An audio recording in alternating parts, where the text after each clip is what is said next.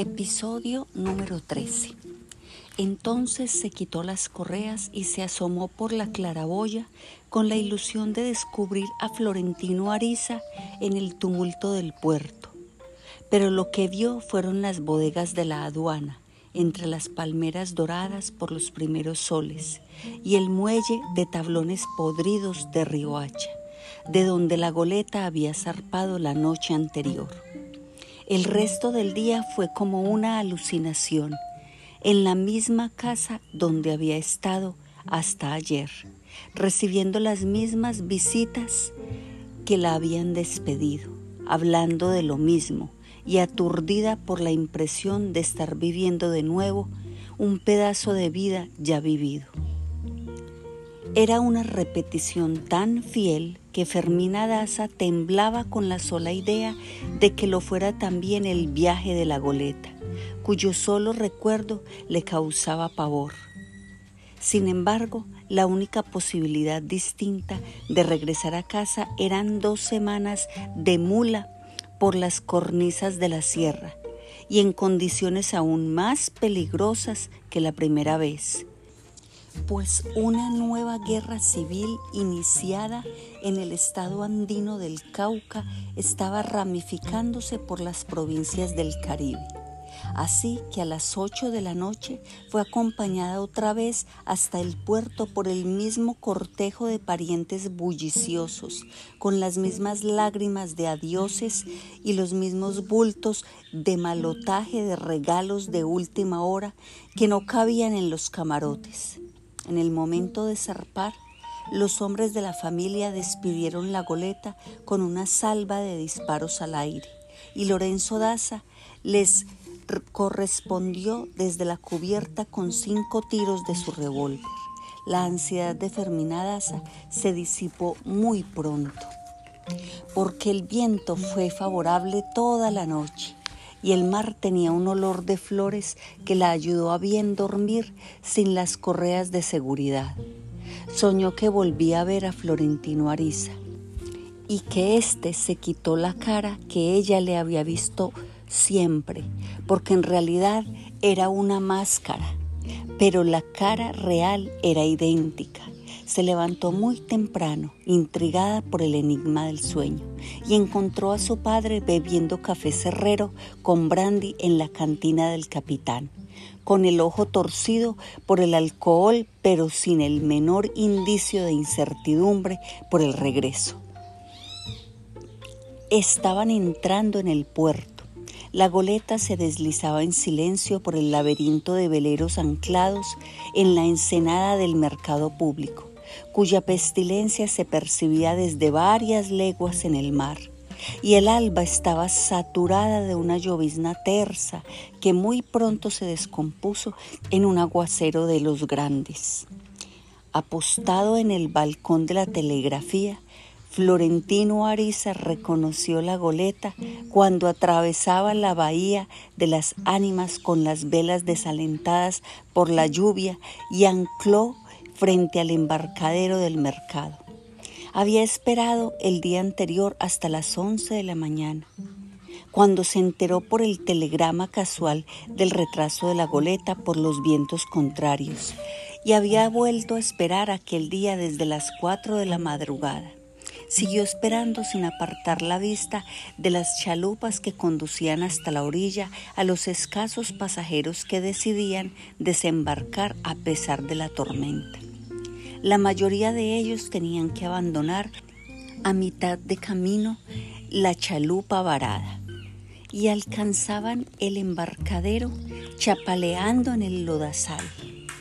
A las ocho, después de esperar en vano a que escampara, un cargador negro con el agua a la cintura recibió a Fermina Daza en la borda de la goleta y la llevó en brazos hasta la orilla pero estaba tan ensopada que Florentino Ariza no pudo reconocerla. Ella misma no fue consciente de cuánto había madurado en el viaje hasta que entró en la casa cerrada y emprendió de inmediato la tarea heroica de volver a hacerla vivible. Con la ayuda de Gala Plácida, la sirvienta negra, que volvió de su antiguo palenque de esclavos tan pronto como le avisaron del regreso. Fermina Daza no era ya la hija única, a la vez consentida y tiranizada por el padre, sino la dueña y señora de un imperio de polvo y telarañas que solo podía ser rescatado por la fuerza de un amor invencible. No se amilanó porque se sentía inspirada por un aliento de levitación que le hubiera alcanzado para mover el mundo. La misma noche del regreso, mientras tomaban chocolate con almohábanas en el mesón de la cocina, su padre delegó en ella los poderes para el gobierno de la casa y lo hizo con el formalismo de un acto sacramental. Te entrego las llaves de tu vida, le dijo. Ella, con 17 años cumplidos, la asumió con pulso firme, consciente de que cada palmo de la libertad ganada era para el amor. Al día siguiente, después de una noche de malos sueños, padeció por primera vez la desazón del regreso cuando abrió la ventana del balcón y volvió a ver la llovizna triste del parquecito, la estatua del héroe decapitado, el escaño de mármol donde Florentino Ariza solía sentarse con el libro de versos, ya no pensaba en él como el novio imposible, sino como el esposo cierto a quien se debía por entero. Sintió cuánto pesaba el tiempo malversado desde que se fue cuánto costaba vivir sola, cuánto amor le iba a hacer falta para amar a su hombre como Dios mandaba. Se sorprendió de que no estuviera en el parquecito, como lo había hecho tantas veces a pesar de la lluvia, y de no haber recibido ninguna señal suya por ningún medio, ni siquiera por un presagio, y de pronto la estremeció la idea de que había muerto. Pero enseguida descartó el mal pensamiento, porque en el frenesí de los telegramas de los últimos días, ante la inminencia del regreso, habían olvidado concertar un modo de seguir comunicándose cuando ella volviera. La verdad es que Florentino Ariza estaba seguro de que no había regresado, hasta que el telegrafista de Río Hacha le confirmó que se había embarcado el viernes en la misma goleta que no llegó el día anterior por los vientos contrarios. Así que el fin de semana estuvo acechando cualquier señal de vida en su casa y desde el anochecer del lunes vio por las ventanas una luz ambulante que poco después de las nueve se apagó en el dormitorio del balcón. No durmió presa de las mismas ansiedades de náuseas que perturbaron sus primeras noches de amor. Tránsito Ariza se levantó con los primeros gallos, alarmada de que el hijo hubiera salido al patio y no hubiera vuelto a entrar desde la medianoche. Y no lo encontró en casa, se había ido a errar por las escolleras. Y estuvo recitando versos de amor contra el viento, llorando de júbilo hasta que acabó de amanecer. A las ocho estaba sentado bajo los arcos del café de la parroquia, alucinado por la vigilia, tratando de concebir un momento para hacerle llegar su bienvenida a Fermina Daza, cuando se sintió sacudido por un estremecimiento sísmico que le desgarró las entrañas. Era ella. Atravesaba la plaza de la catedral acompañada por Gala Plácida, que llevaba los canastos para las compras. Y por primera vez iba vestida sin el uniforme escolar. Estaba más alta que cuando se fue, más perfilada e intensa, y con la belleza depurada por un dominio de persona mayor. La trenza había vuelto a crecerle, pero no la llevaba suelta en la espalda, sino terciada sobre el hombro izquierdo, y aquel cambio simple la había despojado de todo rastro infantil. Florentino Ariza se quedó atónito en su sitio, hasta que la criatura de aparición acabó de cruzar la plaza sin apartar la vista de su camino. Pero el mismo poder irresistible que lo paralizaba lo obligó después a precipitarse en pos de ella cuando dobló la esquina de la catedral y se perdió en el tumulto ensordecedor de los vericuetos del comercio. La siguió sin dejarse ver, descubriendo los gestos cotidianos, la gracia, la madurez prematura del ser que más amaba en el mundo y al que veía por primera vez en su estado natural. Le asombró la fluidez con que se abría paso en la muchedumbre, mientras Gala Plácida se daba encontronazos y se le enredaban los canastos y tenía que correr para no perderla. Ella navegaba en el desorden de la calle con un ámbito propio y un tiempo distinto, sin tropezar con nadie, como un murciélago en las tinieblas. Había estado muchas veces en el comercio con la tía escolástica, pero siempre fueron compras menudas, pues su padre en persona se encargaba de abastecer la casa, y no solo de muebles y comida, sino inclusive de las ropas de mujer. Así que aquella primera salida fue para ella una aventura fascinante idealizada en sus sueños de niña. No prestó atención a los apremios de los culebreros que le ofrecían el jarabe para el amor eterno, ni a las súplicas de los mendigos tirados en los aguanes con sus llagas humeantes, ni al indio falso que trataba de venderle un caimán amaestrado. Hizo un recorrido largo y minucioso, sin rumbo pensado, con demoras que no tenían otro motivo que el deleite sin prisa en el espíritu de las cosas. Entró en cada portal donde hubiera algo que vender y en todas partes encontró algo que aumentaba sus ansias de vivir. Gozó con el hálito de vetiver de los paños en los arcones. Se envolvió en sedas estampadas, se rió de su propia risa al verse disfrazada de manola con una peineta y un abanico de flores pintadas frente al espejo de cuerpo entero del alambre de oro. En la bodega de ultramarinos destapó un barril de arenques en salmuera que le recordó las noches del nordeste, muy niña, en San Juan de la Ciénaga. Le dieron a probar una morcilla de Alicante que tenía un sabor de regaliz y compró dos para el desayuno del sábado y además unas pencas de bacalao y un frasco de grosellas en aguardiente.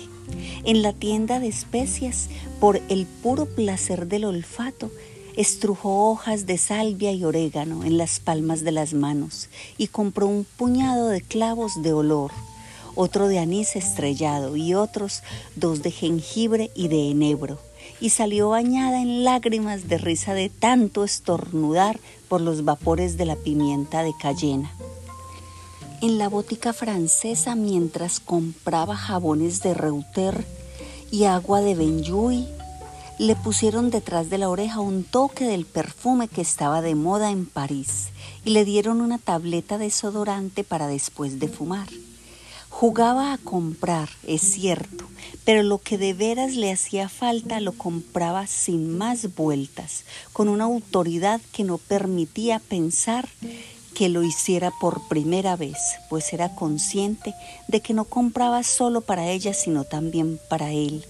Doce yardas de lino para los manteles de la mesa de ambos, el percal para las sábanas de bodas, con el relente de los humores de ambos al amanecer, lo más exquisito de cada cosa para disfrutarlo juntos en la casa del amor. Pedía rebaja y sabía hacerlo, Discutía con gracia y dignidad hasta obtener lo mejor y pagaba con piezas de oro que los tenderos probaban por el puro gusto de oírlas cantar en el mármol del mostrador. Florentino Ariza la espiaba maravillado, la perseguía sin aliento, tropezó varias veces con los canastos de la criada, que respondió a sus excusas con una sonrisa y ella le había pasado tan cerca que él alcanzó a percibir la brisa de su olor. Y si entonces no lo vio, no fue porque no pudiera, sino por la altivez de su modo de andar. Le parecía tan bella, tan seductora, tan distinta de la gente común, que no entendía por qué nadie se trastornaba como él con las castañuelas de sus tacones en los adoquines de la calle. Ni se le desordenaba el corazón con el aire de los suspiros de sus volantes, ni se volvía loco de amor todo el mundo con los vientos de su trenza, el vuelo de sus manos, el oro de su risa. No había perdido un gesto suyo, ni un indicio de su carácter, pero no se atrevía a acercársele por el temor de malograr el encanto.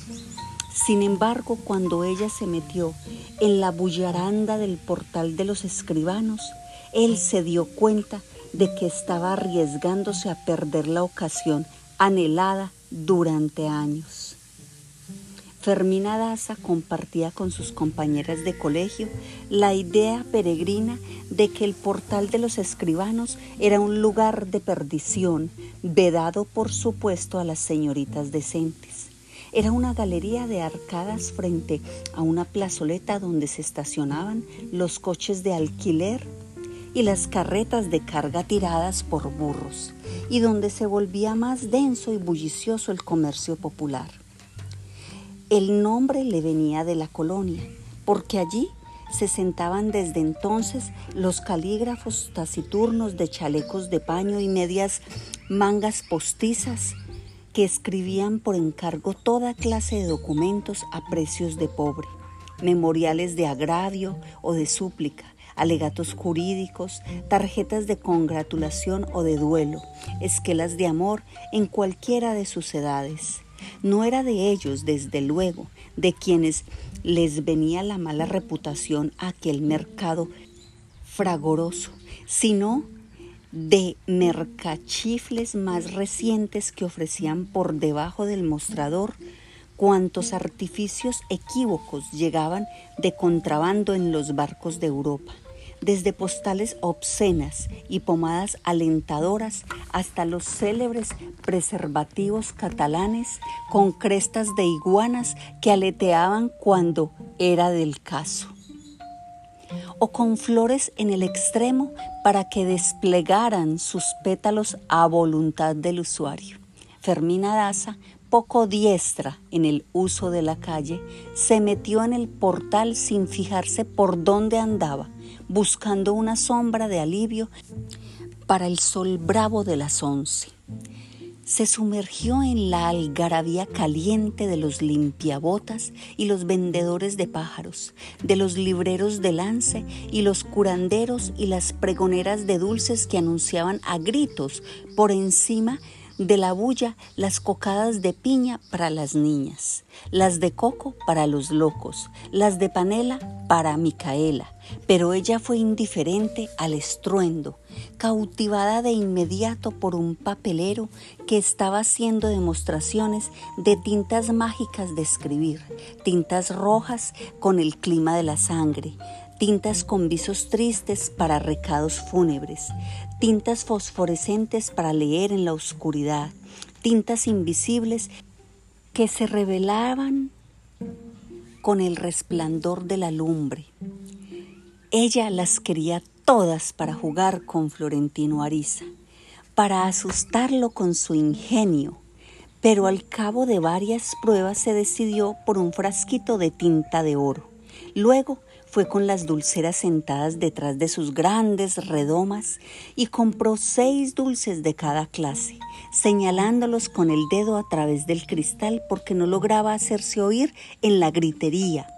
Seis caballitos de ángel, seis conservitas de leche, seis ladrillos de ajonjolí, seis alfajores de yuca, seis diabolines, seis piononos, seis bocaditos de la reina, seis de esto y seis de lo otro, seis de todo, y los iba echando en los canastos de la criada con una gracia irresistible, ajena por completo al tormento de los nubarrones de moscas sobre el almíbar, ajena al estropicio continuo, ajena al vaho de sus sudores rancios que reverberaban con el calor mortal. La despertó del hechizo una negra feliz con un trapo de colores en la cabeza, redondo y hermosa, que le ofreció un triángulo de piña ensartado en la punta de un cuchillo de carnicero. Ella lo cogió, se lo metió entero en la boca, lo saboreó y estaba saboreándolo con la vista errante en la muchedumbre cuando una conmoción la sembró en su sitio, a sus espaldas, tan cerca de su oreja que solo ella pudo escucharla en el tumulto, había oído la voz. Este no es un buen lugar para una diosa coronada. Ella volvió la cabeza y vio a dos palmos de sus ojos los otros ojos glaciales del rostro lívido, los labios petrificados de miedo, tal como los había visto en el tumulto de la misa del gallo la primera vez que él estuvo tan cerca de ella. A diferencia de entonces, no sintió la conmoción del amor, sino el abismo del desencanto. En un instante se le reveló completa la magnitud de su propio engaño y se preguntó aterrada cómo había podido incubar durante tanto tiempo y con tanta sevicia semejante quimera en el corazón. Apenas alcanzó a pensar, Dios mío, pobre hombre. Florentino Ariza sonrió, trató de decir algo, trató de seguirla, pero ella lo borró de su vida con un gesto de la mano. No, por favor, olvídelo. Esa tarde, mientras su padre dormía la siesta, le mandó con gala plácida una carta de dos líneas. Hoy, al verlo, me di cuenta que lo nuestro no es más que una ilusión. La criada le llevó también sus telegramas, sus versos, sus camelias secas y le pidió que devolviera las cartas y los regalos que ella le había mandado. El misal de la tía escolástica, las nervaduras de hojas de sus herbarios, el centímetro cuadrado del hábito de San Pedro Claver, las medallas de santos, la trenza de sus 15 años con el lazo de seda del uniforme escolar, en los días siguientes, al borde de la locura, él le escribió numerosas cartas de desesperación y accedió a la criada para que se las llevara, pero ésta cumplió las instrucciones terminantes de no recibir nada más los regalos devueltos. Insistió con tanto ahínco que Florentino Ariza los mandó todos, salvo la trenza que no quería devolverla mientras Fermina Daza no la recibiera en persona para conversar aunque sea un instante. No lo consiguió. Temiendo una determinación fatal de su hijo, Tránsito Ariza se bajó de su orgullo y le pidió a Fermina Daza que le concediera a ella una gracia de cinco minutos y Fermina Daza la atendió un instante en el zaguán de su casa, de pie, sin invitarla a entrar y sin un átimo de flaqueza. Dos días después, al término de una disputa con su madre, Florentino Ariza descolgó del muro de su dormitorio el nicho de cristal polvoriento donde tenía expuesta la trenza como una reliquia sagrada. Y la misma tránsito Ariza la devolvió en el estuche de terciopelo bordado con hilos de oro. Florentino Ariza no tuvo nunca más una oportunidad de ver a solas a Fermina Daza, ni de hablar a solas con ella en los tantos encuentros de sus muy largas vidas. Hasta 51 años y nueve meses y cuatro días después, cuando le reiteró el juramento de fidelidad eterna y amor para siempre en su primera noche de viuda.